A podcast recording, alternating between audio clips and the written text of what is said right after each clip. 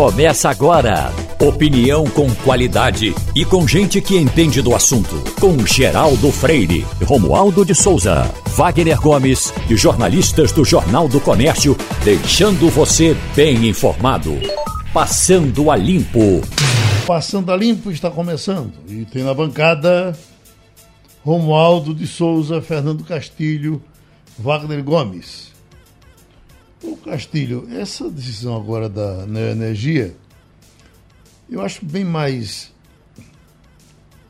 bem mais humana do que era anteriormente. Porque anteriormente a, a CELP ela tinha um contrato com uma empresa e, e essa empresa saía por aí cortando luz de quem não pagava. E esse pagamento a, a empresa era feita de acordo com o volume de, de, de energia que ela cortava eh, eh, por dia. No fim, ela prestava conta do que cortou, claro que por falta de pagamento, e, e, e a, a, empresa pagava. Mas eh, a, havia um esforço enorme para cortar a luz. Eu me lembro de um amigo que ligou para cá uma vez e disse, olha, eu, eu paguei a conta. O pessoal está aqui na minha porta, mas como eu não estou olha, meu filho, alguém foi pagar, saiu para pagar. Mas como essa pessoa não está, eh, eu não estou com o recibo na mão, eles vão cortar a minha luz. E cortaram a luz. Então agora tomaram a decisão de fazer uma negociação também na porta na hora que vai cortar. O cara chegou lá, Wagner Gomes, atrasou dois anos. Aí o camarada vai lá e diz, olha, você pode ainda fazer isso, você pode pagar pelo Pix, você pode pagar em 24 meses. Fica mais. O bom era que não cortasse, né? Porque é o Pix. Uma casa ficar sem luz. Hoje nós temos o Pix. Está mandando aqui. Pois é. Eles orientam. É, exatamente. Resolve-se com isso agora. Né? Agora, de fato, houve, Geraldo, muitos absurdos registrados nessa questão de suspensão do fornecimento de energia elétrica, de corte de luz. Muitos, muito mesmo. Todo, todos nós, acho que nós aqui, quem nos escuta, tem um exemplo de um absurdo desse, de uma arbitrariedade dessa. Eu não tenho, porque na verdade, Wagner, eu sou viciado. Como a conta da luz, em geral, ela chega bem mais na frente, é. às vezes você se espanta, né?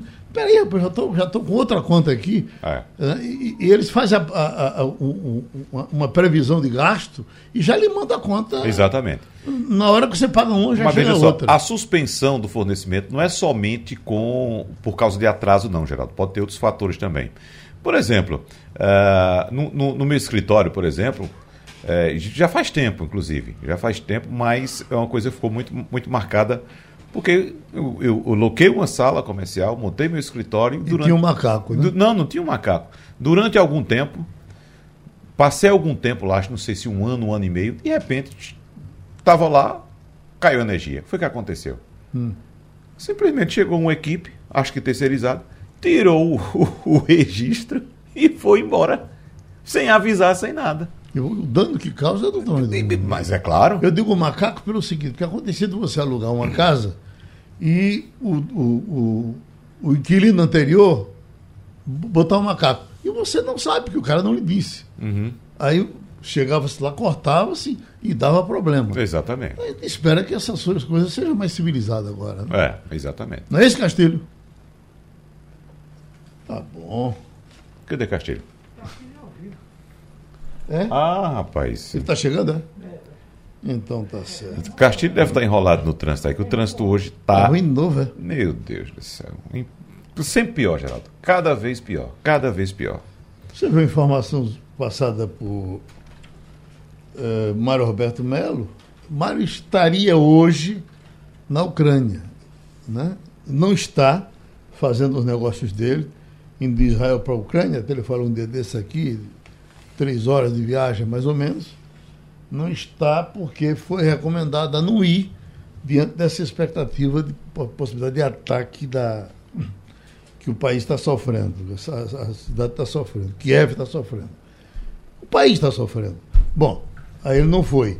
Mas aí a, a, ideia de que a informação que ele recebeu, e que já está por aqui também, de que a, a Rússia começou a, a, retirar alguns daqueles carros que estavam lá de forma assintosa, Aliás, na conversa de ontem, eh, não, eu estava ouvindo, ouvindo Emerson Capaz, ele dizendo que uh, Estados Unidos, Biden, começou a listar e dizer à população que não ia ver o ataque por conta disso e disse, disse olha, aquele carro era para estar assim, está assado, aquilo era assim, era assado, que era, dava toda ideia de que era mais um, um blefe que estava sendo feito. É, é Geraldo. E o Mário, não só Mário, mas tivemos outros relatos de jornalistas que passaram por Kiev é, há, há algumas semanas atrás e todos trouxeram a mesma informação de um ambiente de tranquilidade. Ninguém se espanta. A, a única a, a alteração que houve foi nas visitas turísticas. Então os turistas deixaram de ir à Ucrânia, deixaram de ir a Kiev. Mas você veja, Kiev. no caso dele, ele estava negociando lá. Sim. Ele não voltou por conta disso. E depois, quando os países começaram a dizer, tira daí o meu pessoal. É. O, o, americano, quando o americano mandou tirar os é. americanos de lá, o americano que tem informação privilegiada deu, é. deu para assustar. Agora, Geraldo, é, a, a, informação atualizada é que o presidente Vladimir Putin anunciou agora há pouco a retirada de pelo menos parte dessas tropas que se exercitavam na, na, na fronteira com a Ucrânia. Então, é. significa que, de fato, não teremos nenhum conflito. O que já estava previsto também, né? Bom dia, Geraldo. Bom dia, ouvintes. Bom dia, colegas. Olha, eu acho que o Putin conseguiu o que ele queria ele conseguia dar uma freada no movimento de, de, da Ucrânia de chegar no quintal dele. O problema de Putin não é a questão de entrar na comunidade europeia. O problema de Putin é entrar na OTAN. Só que você entrando na OTAN, na comunidade, você vira sócio da, da, da, da OTAN. E veja bem, é o vizinho que está ali. Então a, a, a, reação dele é de olha, eu vou ter que me proteger, porque vocês chegaram muito perto, em vários países já está isso aí. Agora, como, como foi dito ontem pelo professor João Correia, há um desejo muito grande da, da juventude de querer estar na União Europeia. As perspectivas de emprego, de trabalho de Kiev na, na Ucrânia não são boas. O governo tem dificuldade. Na verdade, o governo hoje está vivendo muito. Né? Bom, a Alemanha ontem botou dinheiro na mão da Ucrânia. E o, o, o, o exército ucraniano custa muito caro. Aquele não é um exército tropical, é um exército gelado, ele custa muito caro, o treinamento, uhum. tudo. Então, na Ucrânia está tentando isso, agora veja bem, é um sentimento que, pelo que a gente lê, né, é mais uma briga também, né, uma tentativa dos Estados, o Fabíola vai poder nos revelar. Não. A sensação que temos é o seguinte, é que Biden querendo ter o protagonismo na Europa. E a Europa disse, ah, peraí, Biden, não é assim, quem vai sofrer é a gente. A gente vai sofrer a Alemanha, vai sofrer a França, vai sofrer outros é. países. e eles já, assumiram. Já, já, já, assumiu oficialmente que não vai entrar na OTAN? Não, Porque esse é o grande. Até ontem não. Ah, né? Essa é a grande briga agora. Tentar é. ver uma forma de que você esteja na comunidade europeia, que é o que, que, que todo mundo, o que os jovens desejam, porque veja bem, o, o, o, as pessoas com mais na terceira idade, na União Soviética, na Ucrânia, elas estão muito chateadas com essa história de não ser mais a grande Rússia. Os saudosistas, os mais velhos, têm essa preocupação. Os jovens estão preocupados, com a questão do emprego. Está entendendo? Então, veja bem, a vantagem de Kiev, é que a Ucrânia, pelo que a gente leu, pelo que já li, era o seguinte: na verdade, a grande base militar, né, os estoques de armas, estavam na Ucrânia, que era o país mais avançado, Kiev produzia os melhores equipamentos, Kiev tem uma tradição de metalurgia muito antiga, desde o começo da, da, as primeiras geladeiras da Rússia foram feitas em Kiev, né? Então tem isso aí. Então Kiev é um país desenvolvido, Kiev não, Ucrânia é um país desenvolvido e que os jovens não estão com emprego. É mais e, por aí. E, e uh, depois da dissolução da União Soviética, Geraldo, uh, o Império Soviético foi se desfazendo e, é, e, países como Estônia, Letônia foram embora, fazem foram... parte hoje da União Europeia, é. da, da OTAN, e a Rússia não, não, não ligou muito para esses países, né? Mas agora, quando chegou perto da Ucrânia, peraí, tem que é, sobrar um aqui perto de mim. É, tá, veja bem, essa coisa, a, a, a Ucrânia na, na. Eu estava lendo um comentário internacional. A Ucrânia na OTAN obriga Putin a ter um exército permanentemente na fronteira. É. Uhum. E manter um exército na fronteira, nas condições da Rússia, Geraldo, é muito caro. Lembramos a história. Quem derrotou o exército é, rápido de Hitler não foi a, o equipamento bélico, foi o equipamento clima. Frio. Os russos. Então aquilo seria uma briga de quem entende guerra no gelo. Uhum. E aí é muito caro para a coisa, para a Rússia manter esse negócio. É um brinquedinho que Putin agora. Putin, eu acho que ele tem as suas razões de dizer assim: olha, vocês estão agora, tudo bem, você estava na rua, Estava no bairro, estava na rua, agora você está atrás do meu quintal. Uhum. É essa a reação normal. Vamos chamar o Romualdo, que nós já estamos com entrevistado para ser entrevistado já já. Oi, Romualdo. Você estava falando sobre cortes de luz? Sim. Aqui em Brasília, que agora é a mesma companhia, Neoenergia, a empresa, quando comprou o, a SEB, que era uma companhia energética estatal, herdou um passivo aí, Geraldo, que não é dos. É, que é considerável. Qual é o passivo? É que houve muita falha da eh, companhia antiga na hora de cortar a luz de quem estava em dia ou quem estava se preparando para estar em dia. Porque às vezes ocorreu exatamente isso que ocorreu com o seu amigo, da pessoa estar indo à casa lotérica pagar a luz e chega o técnico e não leva em consideração essa informação que é importante. Olhe, o meu filho está a caminho da casa lotérica para cá, está trazendo o comprovante e o técnico não quer nem saber, mete a tesoura. Aí houve demandas na justiça e essas demandas significam necessariamente que a companhia energética também tem suas responsabilidades e uma delas é de pagar a multa. O problema é quando vai pagar. Mas também é importante, se o consumidor, isso está no Código de Defesa do Consumidor, se o consumidor que paga em dia ou por alguma razão alegável, ele deixa de pagar em dia, mas está providenciando o pagamento, esse verbo no gerúndio já é o suficiente para ele entrar na justiça e receber uma gorda, uma boa indenização a imprensa brasileira de luto e Fernando Castilho está chamando a atenção para isso agora. Pois é, perdemos agora pela manhã o Arnaldo Jabor, grande jornalista. É, grande um AVC, não é? Tem um AVC, não vinha conseguiu. vinha se recuperando. O AVC é uma doença muito séria, né, neurológica, muito. Mas ele não conseguiu se recuperar disso. Uhum. É uma história de, de, de, de, um grande crítico, né? Um, um, um texto mordaz e contundente e na televisão ele se superava porque ele. A gente não pode dizer que ele adotou, pelo menos que, que é, usou um pouco daquela aquela agressividade que tinha o Paulo Francis. Mas quando ele entrou na televisão, ele tinha um texto muito curto, um texto muito duro, que com poucas palavras ele dava a opinião dele a imprensa brasileira vai perdendo essa, essas referências e o Jabu, além de, de sua participação como jornalista, tinha uma grande atividade em outras áreas da, da, da, da, da, da cultura brasileira. Ele morava né? em Brasília, Romualdo? Arnaldo Jabô?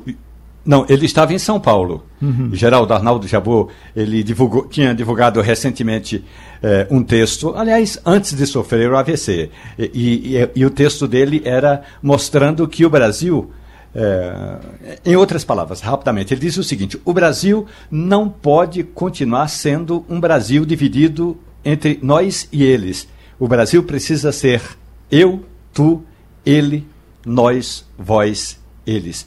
Gost, gostava muito do texto do Arnaldo Chabot, agora tem razão o Castilho. Quando ele assumiu comentários na televisão, ele deu uma, digamos, copidescada, para usar uma palavra do jornalismo. Ele deu uma copiada com remasterizada da presença de Paulo Francis na televisão. Só para o deboche era um tanto aqui. quanto diferente, é, mas ele era, era é, bom. Só para completar, Jabô ele veio do cinema, né? A referência de Jabô, embora nós o conheçamos pela televisão, ele era um cineasta, roteirista, diretor de cinema, produtor cinematográfico, dramaturgo, crítico, né? O jornalismo entrou é, como uma, uma, uma, uma consequência desse trabalho, do sucesso do trabalho dele. Né? E ele, segundo está relatado aqui, ele é um, um, judeu, descendente de judeu libanês. Né? Nasceu no dia 12 de dezembro de 40, portanto, vai fazendo 82 anos. Ia, né? Iria fazer este ano, 82. Era, né? né? Se dizia ateu. Pensava que era mais novo. É, é 81 anos. Se dizia ateu e era casado com. É, tem os filhos de Carolina, Carolina Jabô, Juliana, João Pedro e mais uma neta chamada Alice Jabô Arraes. É, e se no, no, jornalismo ele, como disse o Romualdo, fez esse cop desk de Paulo Francis, no cinema ele foi inspirado em Nelson Rodrigues. Ministro do Turismo, Gilson Machado. Ministro, mesmo sendo uma conversa rápida, estamos aqui com Wagner Gomes, Fernando Castilho, Romualdo de Souza Eu queria logo começar lhe perguntando se o senhor confirma que está deixando o Ministério do Turismo para ser candidato ao Senado em Pernambuco. Isso já é prego batido e ponta virada, ministro Justo Machado? É, Geraldo, muito bom dia. É sempre um prazer participar do seu programa e eu quero sempre ter a oportunidade de expressar minha gratidão de fazer parte desse governo. Um governo que está há três anos sem mandar um centavo para o exterior, investindo tudo no Brasil. Um, Brasil, um governo que nós estamos descobrindo que o brasileiro é milionário, porque nosso país foi expoliado durante 13 anos de um partido, mais do que em 300 anos pelo, por, por Portugal. Um governo que fez Porto e Mariel, mas não fez a dragagem do Porto Recife, que agora está sendo feito. Do, é, 28 milhões de reais. Finalmente, Recife vai voltar a receber navios de cruzeiro, navios de grande calado. Enfim, é um governo que fez a transposição de São Francisco, que deu a independência. E o governo, eu queria organizar a oportunidade para explicar o que está acontecendo com Bolsa Família, Magno. É, Magno, não, perdão. Geraldo. Uhum. É o seguinte: o Bolsa Família não acabou, minha gente. Bolsa Família ele foi transformado num auxílio emergencial. E diga-se de passagem, depois ele foi transformado no Auxílio Brasil, que é o que está valendo agora. 400 reais, saiu de 190 para 400, não vai acabar, é perene. De antemão eu já digo isso daí. O, o Auxílio Brasil também incluiu mais 5 milhões de pessoas no benefício, eram 13 milhões e meio de pessoas, agora são 18 milhões e meio de pessoas. E o que é mais importante, Geraldo, é bom a gente divulgar. O, o, o, o, cidadão não fica mais refém do político de plantão, do prefeito, do vereador, do líder comunitário, do senador, do deputado, não. Ele já faz o cadastro direto na Caixa. Então, tirou as amarras sociais do cidadão, tirou a tutela do político sobre o cidadão. E outra coisa, o cidadão, quando tem a carteira assinada, Veja bem, anote isso daí. Antigamente, no Bolsa Família, se você arrumasse um emprego, assinasse a carteira, você perdia o emprego. Agora não, você, quando você tem a carteira assinada, além de você manter o seu auxílio, você não perde o auxílio, você não perde o Auxílio Brasil, você ainda recebe um bônus de 200 reais para ter isso daí. Aí você me pergunta qual é a mágica? Onde é que estava esse dinheiro? Eu digo muito fácil. Esse dinheiro estava em outros países, em Cuba, na Venezuela.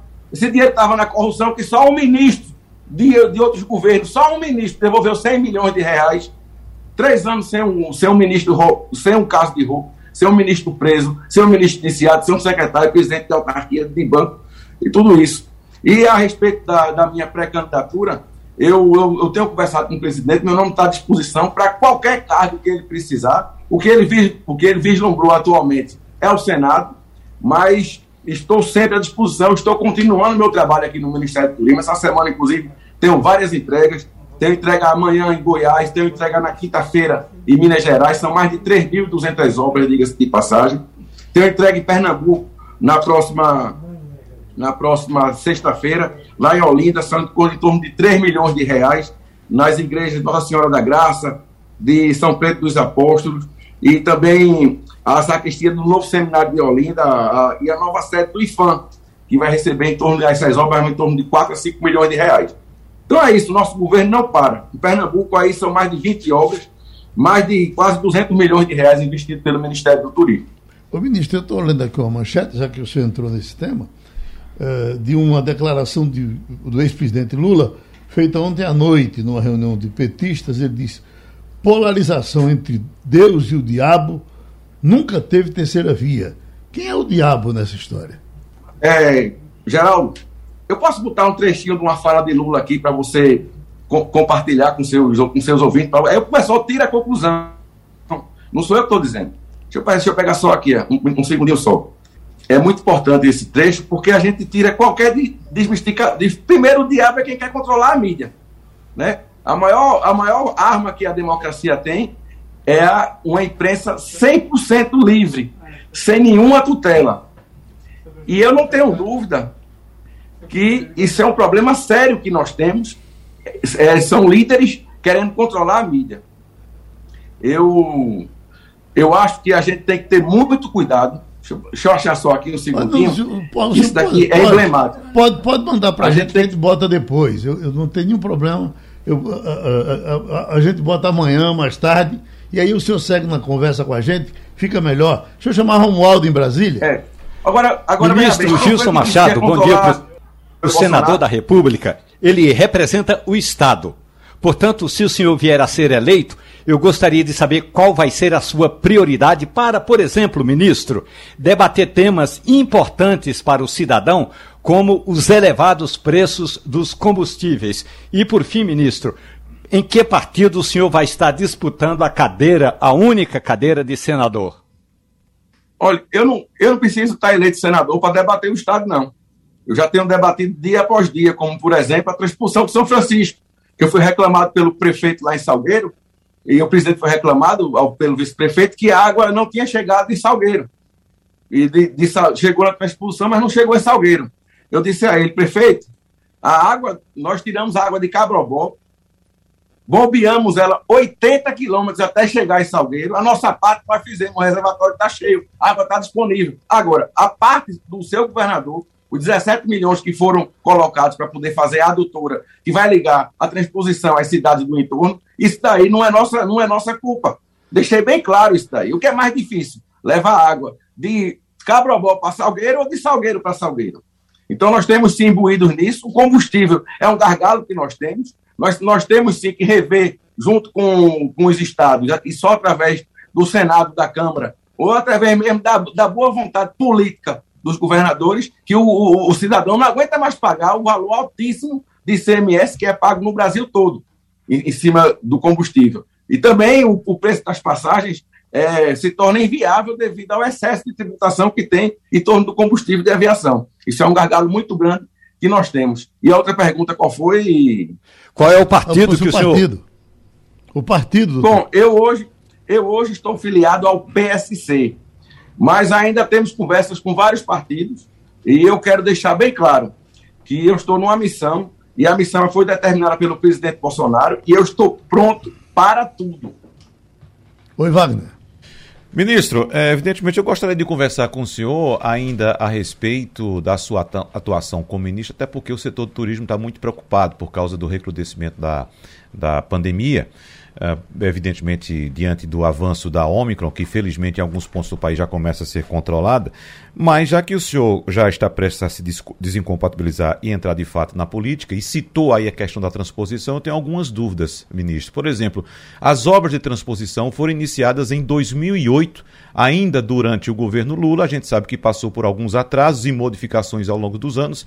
Inicialmente essa obra era orçada em 720 quilômetros de canais, o projeto depois foi reduzido para 467, 477 durante o governo Dilma.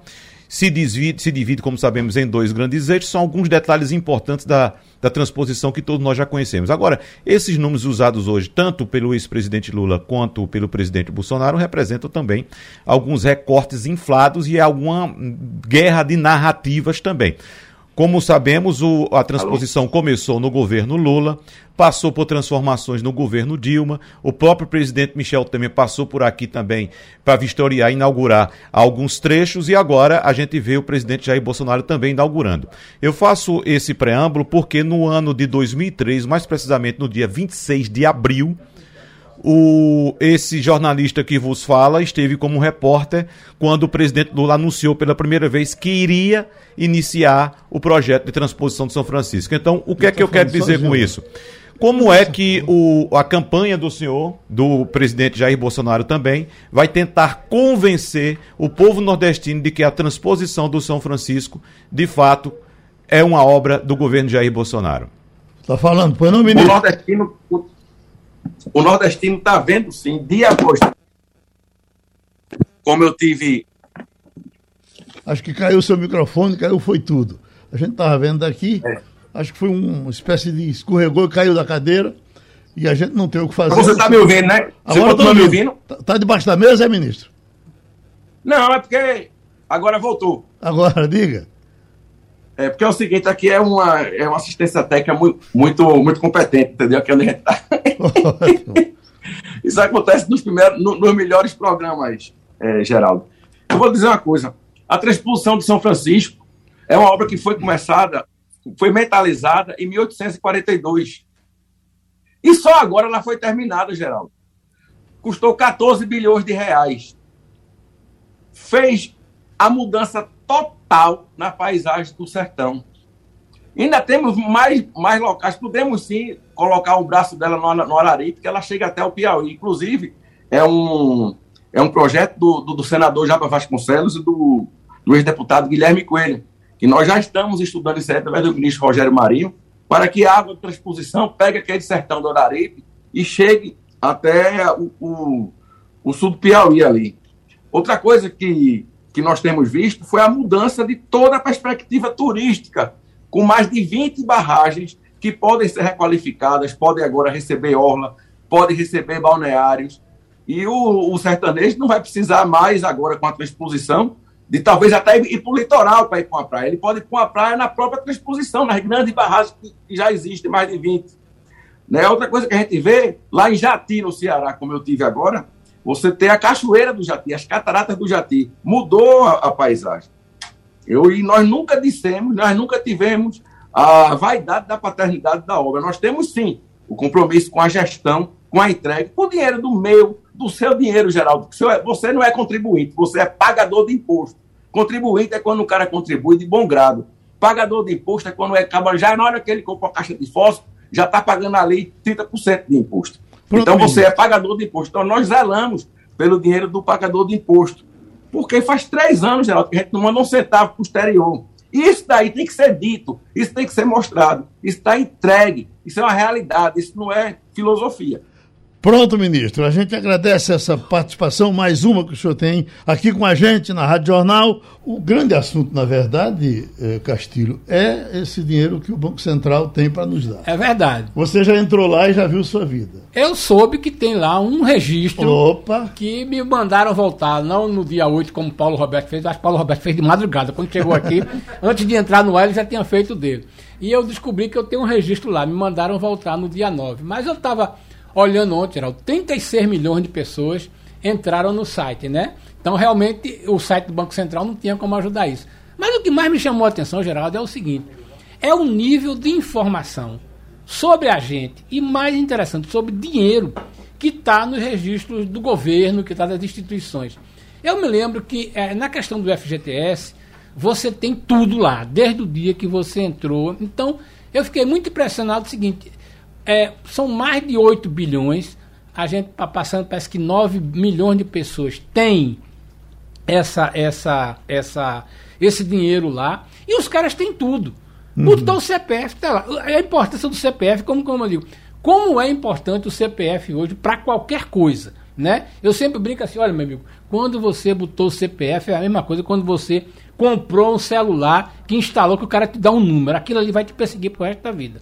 E eu estava me lembrando que você estava falando outro dia o seguinte: quando você foi se aposentar, descobriu que tinha uma informação no INSS que você nem sabia que tinha colocado lá. Então, hoje, quando a pessoa vai entrar no INSS, o cara faz tudo pelo celular, o cara dá a vida toda dele. Eu acho uhum. isso impressionante, porque como a tecnologia fez o cidadão comum, né, 200 milhões de pessoas estar tá conectado com esse negócio. Deixa eu fazer uma pergunta, porque um advogado amigo meu diz que não quer saber do Pix. E ele, ele acha que o Pix vai dar um pique grande no faturamento do governo. No fim, o governo vai sair lucrando com isso.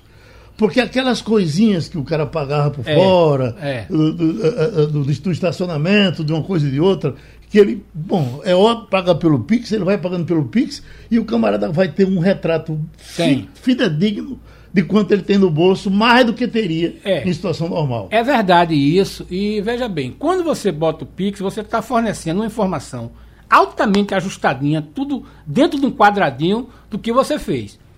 Seu CPF, seu banco, para quem você transferiu, para o banco que transferiu. Tem uma coisa que eu achei interessante, eu vendo uma, uma análise do pessoal do Sebrae. Qual foi a grande vantagem do Pix para pequena empresa, para microempresa? Capital de giro, Geraldo. O cara comprava no cartão, pagava com 40 dias, com 30 dias, tanto que estão diminuindo as vendas no cartão né, de pequenas compras. O Pix o cara paga na hora. Então, por exemplo, o Pix é dinheiro na hora, na conta, tudo. Então, para uma empresa, Geraldo, que vendia no cartão do débito, que o cara chegava lá, só entrava na conta no outro dia. Para a empresa que vendia no cartão do crédito, esse dinheiro ia lá com uma semana, o cara. Então, bem, então a grande vantagem do Pix é que para a empresa é aumento de capital de giro. É o dinheiro que está na conta do, do, do, empresário, do microempresário. O cara da barraquinha hoje, que só aceita Pixel, que antigamente aceitava cartão, esse cara está com dinheiro no final do dia e ele está comprando. Então, do ponto de vista do pequeno comerciante, ele ganhou poder de compra, porque ele também está comprando à vista lá do outro lado. Mas eu concordo com você. A gente não sabe o que é que vai acontecer porque é muita informação sobre a gente, né? E o pessoal que não tinha, não tinha esse cuidado, agora tem. Vai ter tem que, que ter, ter, vai ter que ter. O, o, o, Romualdo agora não vai fazer o mesmo sucesso junto à população que fez aquela distribuição de FGTS. Não vamos pensar assim, né? É, as pessoas que estão entrando, em geral, estão se frustrando, porque estão recebendo a informação que não tem nada. O FGTS do, do governo Temer uh, uh, deu, inclusive, uma sacudida na economia naquele tempo, né? Pois é, Geraldo. Com relação ao Pix, o Pix matou o cartão de débito. Você chegava com o cartão de débito e definitivamente é, pagava praticamente à vista, mas o comerciante tinha de pagar uma certa parcela para a dona, a operadora do cartão. Olha o que aconteceu. No fim de semana, eu precisei abastecer o carro, cheguei no posto de combustível e não tinha internet suficiente porque as máquinas estavam todas travadas. O que, os, o, que o, o posto está fazendo? Você paga, faz um Pix para o posto e está resolvida a questão. Depois o posto vai fazer aquela operação de transferir o dinheiro do Pix para a conta corrente do posto de combustível. Portanto, da pamonharia ao posto de combustível, você agora pode pagar com Pix. Com relação a esse dinheiro todo aí, que o Castilho já viu que vai ter um, uma grana boa para comprar. É, para dar uma Ali pela reforçada boca de um anjo. no estoque do café dele, eu dei uma olhada na minha conta e não tinha absolutamente nada, Castilho. Mas muita gente já está se programando, mesmo sem saber qual é de fato a quantidade. Pelo valor, vai ser menos dinheiro é, rodando, circulando, do que na época da gestão do presidente Michel Temer. Esses 8 milhões de reais é, 8 bilhões de reais, melhor dizendo, eles na prática, viu, Castilho, não vão fazer nem não, a cócega não, não, que aquele dinheiro do FGTS, é, da, é, do Fundo de Garantia, fez no passado. 30 bilhões. Ô, Geraldo, só para contar uma história aqui, disse que essa história de apenas operamos com o Pix. Eu tenho um amigo que foi no interior, aí chegou aqui, lá no sertão tudinho, aí tinha uma placa bem grande não operamos com maionese. é o caso do agora. Só operamos com o Pix. Olha, estamos com o advogado Ladislau Porto, que ele é advogado da Associação AME Medicinal. Ah, nós divulgamos aqui, o Jornal do Comércio deu, um grande destaque, uma, ah, uma ação movida na justiça aqui no Recife com relação à maconha, que a, a, a mulher precisava do, do, do da maconha para medicamento e essa ação permitia que ela plantasse a, a, a erva é, uh, concentrado. concentrado. Isso foi notícia nacional, mas quando é agora, essa, uh, isso caiu. O advogado está aqui para nos explicar, dizer o que é que vai fazer, se isso vai prosperar ou não vai, porque é, é me parece que a coisa mais sensível desse uso de remédio para maconha é se você pode ou não pode plantar um pé em casa com fim, com fim medicinal. Pois não, doutor? Bom dia a todos, tudo bem, Gilberto? Parabéns pela iniciativa de levar esse tema que para muita gente ainda é, é um tabu, mas que para outras famílias já é uma realidade que tem transformado, né? Então, é, infelizmente, tivemos a queda dessa liminar por um desembargador do, do TRF aí de Pernambuco, né? Mas essa decisão, além de caber recurso, é, o, o, próprio desembargador ele pode rever a decisão dele, né? Então, é, muita informação durante anos de que a, a, a, maconha faz mal, de que prejudica essa guerra às drogas, e de uns 10, 15 anos para cá ela vem de fato transformando vidas, né? Então vamos tentar através de um embargo de declaração, né? É importante salientar que quem patrocina a causa é a Defensoria Pública da União, né? Que é o eu sou o advogado da associação que eu apesar de ser do Rio de Janeiro, a gente faz um, um trabalho pro bono, né, gratuito, de ajudar as associações para tipo de acesso, né? Então, assim, é, provavelmente a defensoria ela vai embargar, né, para entrar em contato com o próprio desembargador para mostrar a realidade das associações, que pela decisão mostra a falta de conhecimento sobre o tema, né? Porque de fato ainda é um tabu na nossa sociedade. Hum. O, o, o, Castilho, só rapidinho. A Paraíba, me parece que tem está mais tem, evoluída tem nesse entidade, processo. Tem, né? Ela tem uma entidade é. e me parece que você é. consegue isso com mais facilidade do que aqui. A justiça não pensa de uma forma uh, uh, única, não? Cada, cada estado pensa do seu jeito? Pois é. É, cada, desculpa. Pode falar. Cada cabeça é uma sentença, né? A verdade é essa, né? Isso é e, e, isso é uma descoberta para as pessoas ainda, ainda é uma novidade. A Abraça Esperança, que é da que é de João Pessoa, né? Ela tem inclusive um convênio com a AME de Pernambuco para dosar o óleo dos pacientes, né? Para você garantir a qualidade daquele produto, né? Então, assim, é, a associação, ela quando entrou com essa ação, ela fez parcerias com universidades para testar o óleo, um ambulatório é, de, é, do governo do estado de Pernambuco para mostrar para a sociedade a importância do, do, uso do óleo, entendeu? Castilho? Doutor Ladislau, é uma, uma dúvida aqui que me ocorreu é o seguinte, o que está sendo proibido é a, a tá cancelada, derrubando a liminar, que autorizava o cultivo ou a distribuição do óleo do canabiol? Essa é uma coisa que está me chamando a atenção, porque veja bem, a venda do óleo do canabiol é uma coisa hoje que está bastante disseminada, com milhares de exemplos de pacientes que já usam isso. Pode ser que o juiz tenha é, optado ou por definido para, na mesma decisão que proíbe o cultivo, que aí pode ser até objeto de questionamento, né? porque como é que você vai controlar isso aí, mesmo sabendo que pessoas que vão se propor a isso vão ter cuidado, ou inclui o óleo também. Eu queria que você explicasse a amplitude dessa decisão do desembargador. É, de fato a decisão ela terminou com tudo, né? Mas o, se, eu entendo, né, que se pode o óleo, a, a, a, planta, né, o cultivo nada mais é que a extração da planta, né? Então assim, só porque é extração e há aquele preconceito em relação à planta, não se pode a planta, mas se pode se pode o produto derivado da planta, né, que é a mesma substância.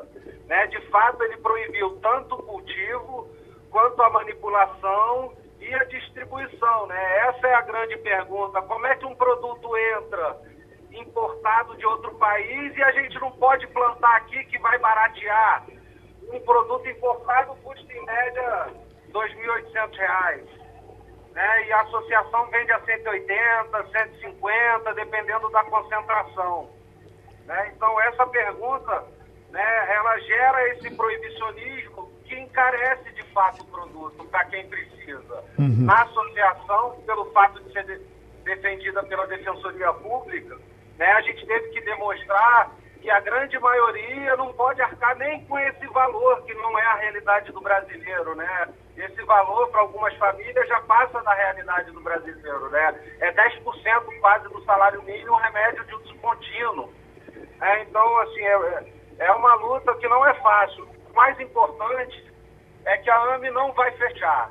Os associados, né, foi uma decisão da diretoria do presidente, do Diogo, que está fazendo um tratamento de uma saúde, por isso que eu estou falando aqui, provavelmente. E o que, que acontece? Ela não vai fechar, a gente não vai deixar os associados na mão. É uma luta que não tem volta, infelizmente. Custe a quem custar.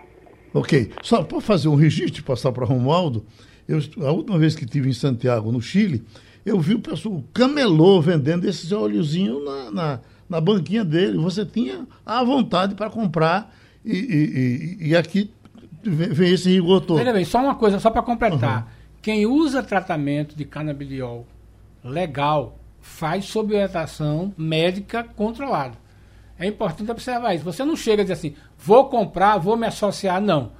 É, todo projeto de tratamento do canabidiol, e eu conheço várias pessoas que trabalham com isso, são feitos por um psiquiatra, por orientação médica rigorosa, uhum. inclusive definindo até como é o começo do tratamento e até onde vai. Então, o que me surpreendeu foi isso, você, como o advogado disse aí, é fechar tudo. Não é assim. Vamos ver. Romualdo em Brasília. Doutor Ladislau Porto, uma questão toda é, com relação a repercussão geral, né? Parece que a estratégia agora é subir logo com um apelo, um agravo a instâncias superiores. Vai que o Superior Tribunal de Justiça é, é, coloque esse tema com repercussão geral e aí vale para o TRF 5, 1, para todo o Brasil. E aí, derrubando essa liminar, nós vamos ter novamente a prática é, da, da venda, da distribuição, é, do cultivo é, dos produtos que podem ajudar a salvar vidas, doutor Ladislau. Perfeito, é isso. O caminho é esse, né? A gente, inclusive, é o STF, né? Que as principais garantias constitucionais, né? Que a gente tem o direito à vida, a dignidade da pessoa humana, né? E, e esse é o caminho. Mas eu acho que se a gente conseguir chegar no próprio desembargador é, que deu a decisão e mostrar para ele a realidade das associações, né? Porque é, é, importante ressaltar que é a primeira vez na história da Anvisa que quem procura esse tipo de medicamento não, não, não é a indústria, foram as famílias que começaram e começaram a ter acesso a esse tipo de medicamento, né? Então hoje que as indústrias estão indo atrás de registro e esse foi o que se apegou ao desembargador, né? Que não tem registro na Anvisa, mas infelizmente para você trabalhar com algo ilegal, não, não há que se falar em registro. Então a via é a judicialização mesmo. Pronto, a gente agradece ao advogado Ladislau Porto, vai acompanhando e vê a consequência disso mais na frente. Vamos para Fabíola Góes, nos Estados Unidos, abrindo a nossa conversa, Wagner Gomes. Vamos lá, Fabiola. Começamos o programa hoje falando a respeito da crise na Ucrânia. A informação também de que o presidente Vladimir Putin já começou a retirada das tropas, pelo menos de parte das tropas da fronteira com a Ucrânia. E me parece, é, Fabiola, que aquela previsão que alguns faziam de que, de fato, não teremos conflito começa a se consolidar, não é? Bom dia, Wagner. Bom dia a todos. É isso mesmo, a gente está observando aqui uma retirada de tropas da Rússia, em parte né, da fronteira com a Ucrânia, na parte ocidental, na parte sul do país, mas outras permanecem, por exemplo, na Belarus. Então, é uma, um indício de que o Putin está recuando nessa ideia de invadir a Ucrânia, de tomar Kiev. Isso daí vai muito ao contrário do que os líderes do Ocidente estavam anunciando e alarmando, como o presidente Biden, o presidente o primeiro-ministro da Inglaterra Boris Johnson e outros líderes, como Emmanuel Macron, que teve lá na Rússia na semana passada, teve em Kiev também tentando negociar uma saída diplomática.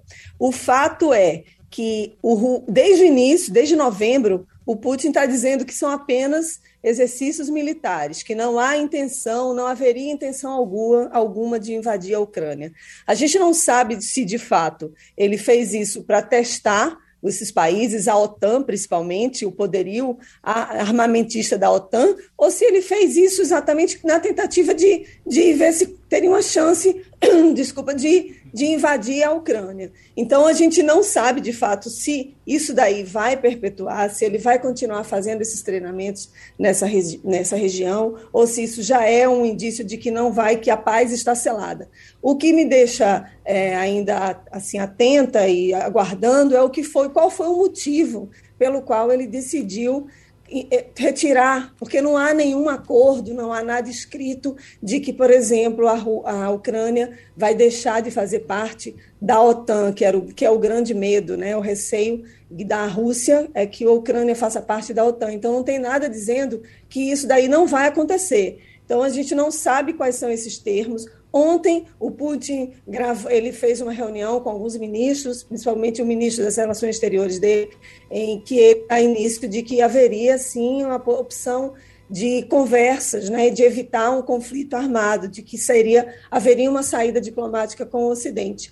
Agora, o que também chama atenção nesse momento é a chegada do Olaf Scholz, que é o chanceler da Alemanha, chega hoje a Rússia já estava programada essa semana essa visita e é no momento assim, coincidência ou não, mas é um momento em que a retirada é anunciada e a gente sabe que o que está aí em questão é o Nord Stream 2, que é um, um duto, né, um, um, um canal que liga a Rússia direto para a Alemanha sem passar, sem precisar da intermediação da Ucrânia de venda de gás natural para a Europa, principalmente para a Alemanha. Então, tem vários fatores aí que aparecem nesse momento de retirada e que podem ter contribuído para que o Putin decida, nesse momento, recuar e retirar as tropas de algumas áreas ali na, na fronteira com a Ucrânia. Fabiola, os americanos se afastaram um pouco dessa discussão e deixaram mais com os alemães, com os franceses. Uh, uh, acho que Biden chegou à conclusão de que poderia estar incomodando um pouco mais e estrategicamente recuou ou não? Ele permanece uh, ativo como estava no começo? Ele permaneceu ativo, mas não funcionou.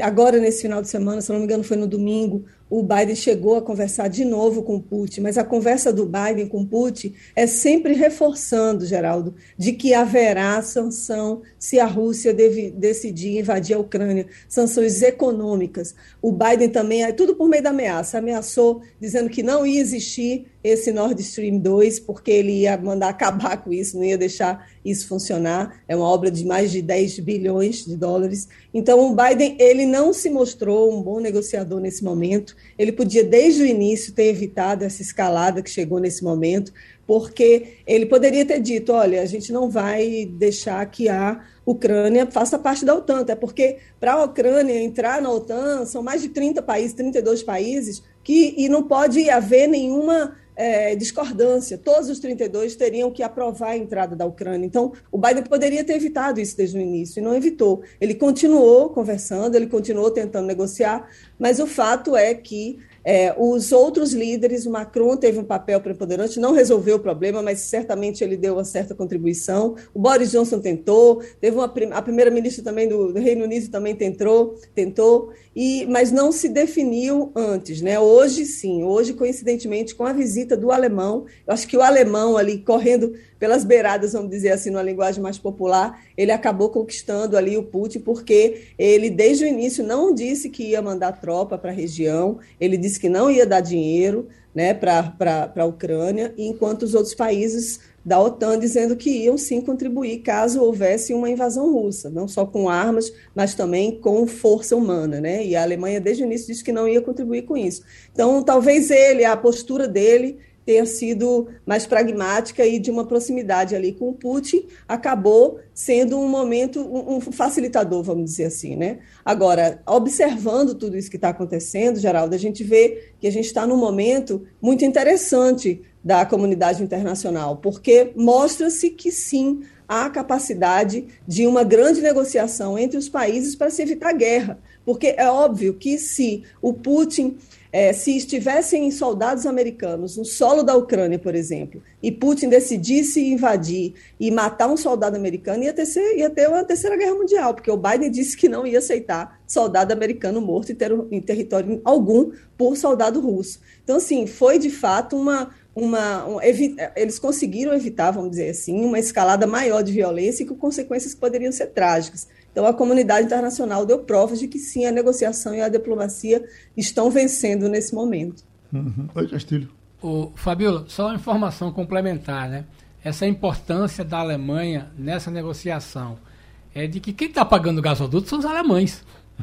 Então, Exatamente. os russos estão vendendo equipamento, mas quem comprou a estrutura, então o alemão tem fé de ofício para dizer o seguinte: olha, não tem essa história de você dizer que vai destruir meu gasoduto, porque está brigando comigo. Mas eu estou curioso para saber essa repercussão do primeiro-ministro canadense, Justin Trudeau, que está tendo seu dia de é, Michel Temer com a greve de caminhoneiro. Eu não consigo deixar de relacionar essa greve de caminhoneiro lá da, da, da, do Canadá com a greve de, de Michel Temer aqui, que teve que enfrentar. Então, a sensação que eu tenho é tanto um como o outro ficaram assim meio paralisados, catatônicos, como é que eu vou resolver isso? Qual é o futuro dessa manifestação?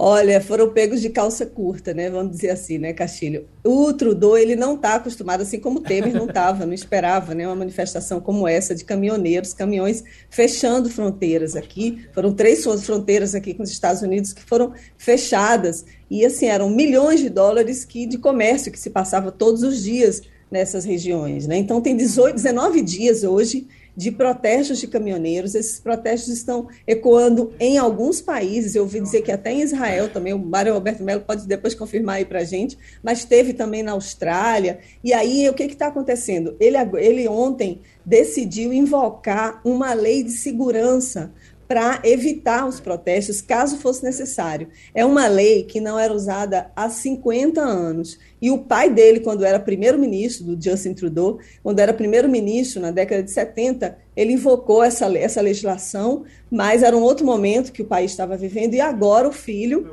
primeiro-ministro, evoca essa lei de segurança para dizer que, pra, como, como, se ele fosse tirar as autoridades municipais de algumas províncias para poder usar força caso fosse necessário. Ele nega que ele vai usar o exército, o Biden já sugeriu para ele que ele deveria resolver esse problema logo, que poderia contar com o apoio dos Estados Unidos, mas o fato é que os caminhoneiros acabaram vencendo essa batalha, pelo menos por enquanto.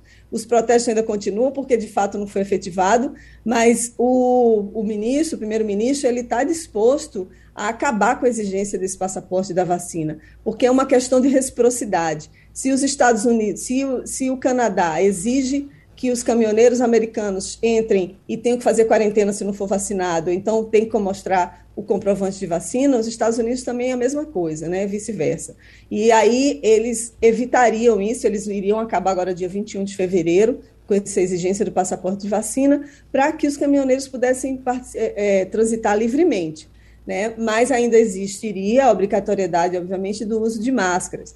Mas já foi uma vitória para os caminhoneiros, que era exatamente isso que eles queriam. Oi, Romualdo. Fabiola Góes, bom dia para você. Você que na juventude é, flertou com o teatro. Esse grande teatro da Rússia com a Ucrânia só mostra que o ator é, Volodymyr Zelensky, o presidente da Ucrânia, é que sai vitorioso, porque de teatro ele entende muito mais do que Vladimir Putin. Agora, é bom que a gente também coloque nesses créditos todos a palavra do presidente do Brasil. Bolsonaro, que ainda está voando rumo à Rússia, ontem disse aqui que se precisar de uma palavra eh, em defesa da paz, ele vai chegar na Rússia e defender a paz entre a Rússia e a Ucrânia. Fabiola. Bom dia, Romualdo. Pois é, é mais um teatro aí também do presidente, né? Porque ele já vai tentar faturar, já postou um Twitter aí falando da paz na Rússia, né? Exatamente no dia da chegada dele.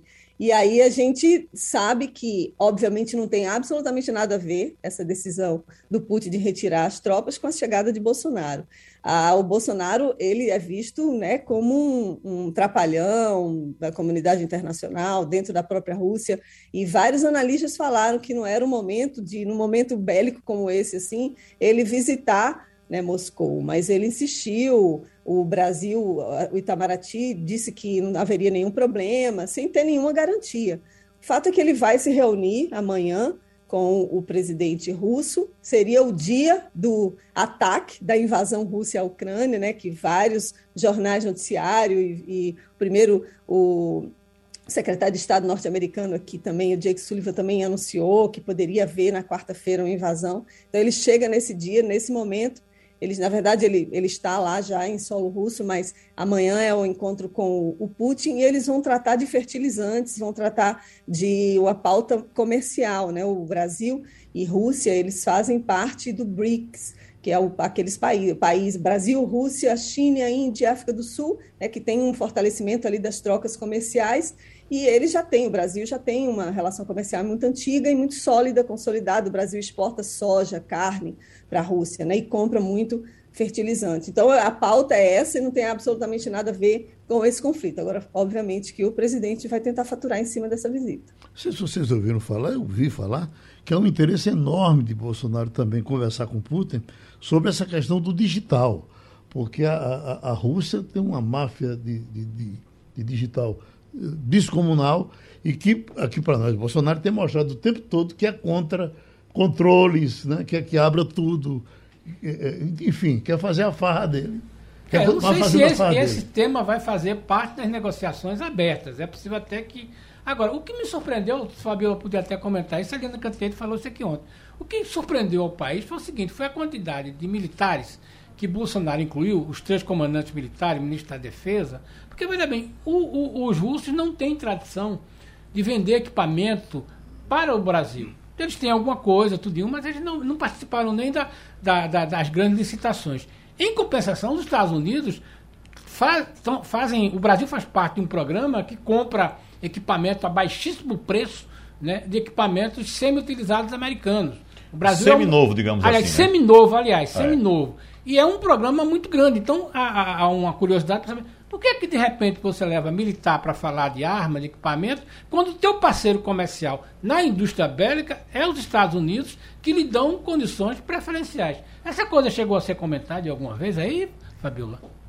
Olha, não foi comentado sobre isso aqui. Eu não tenho conhecimento, assim, não li nenhuma matéria aqui nos Estados Unidos de, dessa visita e dessa é, de o é. presidente levar esses comandantes militares. Realmente não faz o menor sentido.